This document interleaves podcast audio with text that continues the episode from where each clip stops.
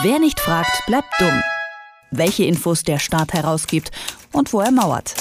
In Kooperation mit fragdenstaat.de. Die Frage, ob Glyphosat krebserregend ist oder nicht, beschäftigt Deutschland nun schon etwas länger und immer wieder tauchen neue Diskussionspunkte auf. So auch in diesem Fall, denn schon vor ein paar Jahren hat das Bundesinstitut für Risikobewertung ein umstrittenes Gutachten über Glyphosat veröffentlicht. Die Kritik daran, wichtige Untersuchungen seien nicht unabhängig entstanden, sondern von der Industrie kopiert. Das Gutachten hat das Bundesinstitut geheim gehalten, bis es vom WDR und Frag den Staat veröffentlicht wurde. Das Institut hat nun geklagt und beruft sich dabei auf das Urheberrecht.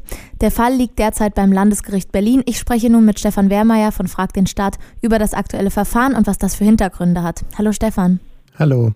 Das Bundesinstitut für Risikobewertung hat euch abgemahnt, weil ihr das Glyphosat-Gutachten veröffentlicht habt. Was ist denn da momentan der Status? Ja, wir wurden abgemahnt vom Bundesinstitut für Risikobewertung, weil wir dieses Gutachten veröffentlicht haben. Ähm, momentan ist es ein bisschen unklar, wie es weitergeht. Wir haben erstmal eine negative Feststellungsklage eingereicht beim äh, Landgericht in Berlin, um zu klären, dass wir das Recht haben, dieses Dokument doch zu veröffentlichen, dass die Abmahnung nicht äh, rechtens ist. Was genau ist eine negative Feststellungsklage? Wenn man in einer Rechtslage ist und es ist irgendwie unklar, ob da jemand äh, sein, sein Recht ausnutzt. Man wird selbst noch nicht verklagt, aber es werden schon Rechtsmittel gegen einen äh, verwendet, wie zum Beispiel eine Abmahnung. Dann kann man versuchen, vor Gericht klären zu lassen, dass ein bestimmter Sachverhalt äh, so oder so ist. Und ähm, das äh, funktioniert dann mit einer negativen Feststellungsklage. Was da genau geklärt wird, das besprechen wir gleich. Gehen wir mal einen Schritt zurück. Äh, wie seid ihr überhaupt an das Dokument gekommen und warum findet ihr es wichtig, dass es öffentlich zugänglich ist? Wir haben das Dokument mit dem Informationsfreiheitsgesetz angefragt, also einem Gesetz, das jedem zur Verfügung steht und das auch jeder nutzen kann, um dieses Dokument vom äh, Bundesinstitut für Risikobewertung zu erhalten. Ähm, wir haben das dann bekommen vom, äh, von diesem Bundesinstitut, allerdings mit dem Hinweis, dass wir es nicht veröffentlichen dürfen. Das kam uns ein bisschen komisch vor, weil tatsächlich äh, dieses Bundesinstitut, das arbeitet ähm, äh, aus Steuermitteln. Das hatte dort ein Beamter angefertigt, dieses, äh, diese Stellungnahme. Und wir, wir denken uns halt, da liegen vielleicht Urheberrechte dran, aber der Staat darf da seine Urheberrechte nicht geltend machen und eine Veröffentlichung verbieten weil ähm, er ist ja der Staat. Er kann sich äh, unser, unseres Erachtens nicht auf das Urheberrecht berufen, um da eine Veröffentlichung zu verbieten. Deswegen haben wir es einfach veröffentlicht. Das heißt, warum genau ist das Urheberrecht hier problematisch als Grundlage? Also erstmal ist es grundsätzlich problematisch, dass der Staat Urheberrechte hat. Zum Beispiel, wenn wir in die USA gucken, da hat der Staat gar keine Urheberrechte an seinen eigenen Werken. Weil der Staat ist ja kein Künstler, sondern eine große Maschinerie, die da viele Gutachten und Dokumente zum Beispiel produziert.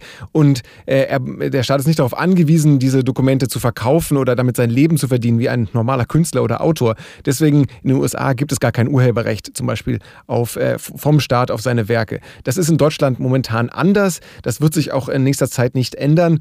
Und dann ist natürlich die Frage, darf der Staat sein Urheberrecht durchsetzen? Darf er sagen, ich habe das Veröffentlichungsrecht und ähm, ich äh, kann andere Personen oder Organisationen abmahnen, wenn sie diese Dokumente veröffentlichen? Und momentan macht das der Staat nur sehr selektiv. Nicht bei jedem Dokument macht er das, sondern nur bei denen, die er tatsächlich geheim halten und vor der äh, vor der Öffentlichkeit äh, verstecken möchte. Und das ist natürlich dann sehr seltsam, wenn der Staat sehr selektiv sein Urheberrecht äh, einsetzt. Das Ganze wusstet ihr wahrscheinlich schon, bevor ihr trotz dessen veröffentlicht habt, denn in einem ähnlichen Fall, bei dem es über ein staatliches Dokument zur Prozenthürde ging, habt ihr das gleiche gemacht, dann vor Gericht Recht bekommen. Erwartet ihr in dieser Angelegenheit den gleichen Ausgang? Beim Zensurheberrecht, wie wir es genannt haben, 2014, äh, da hat das Gericht festgestellt, dass, es, dass das Dokument keine Schöpfungshöhe hat. Das heißt, es ist nicht kreativ genug, um überhaupt unter das Urheberrecht zu fallen. Das ist uns aber, ähm, das hat uns dann gefreut. Allerdings hätten wir viel lieber geklärt, dass äh, das Dokument vielleicht doch Schöpfungshöhe hat, dass der Staat aber, selbst wenn ein Dokument kreativ genug ist, seine Urheberrechte nicht durchsetzen kann. Vielleicht schaffen wir es diesmal. Ähm, das äh, Dokument hier hat ein paar mehr Seiten, ist etwas wissenschaftlicher gestaltet. Vielleicht äh, sieht da das Gericht, dass es tatsächlich eine Schöpfungshöhe hat, dass ähm, man tatsächlich Urheberrechte darauf anwenden kann. Ähm, die Frage ist nur, ob das Gericht dann sagt, ja, der Staat darf diese Urheberrechte ähm, nutzen, um zum Beispiel eine Veröffentlichung zu verhindern.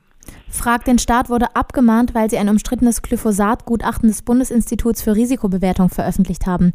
Die haben sich dabei auf das Urheberrecht berufen. Warum das problematisch ist und wie die rechtliche Lage dazu aussieht, darüber habe ich mit Stefan Wehrmeier von Frag den Staat gesprochen. Vielen Dank, Stefan. Vielen Dank. Wer nicht fragt, bleibt dumm. Die Serie auf Detektor FM. Den Staat selbst was fragen? Ganz einfach. Auf fragdenstaat.de.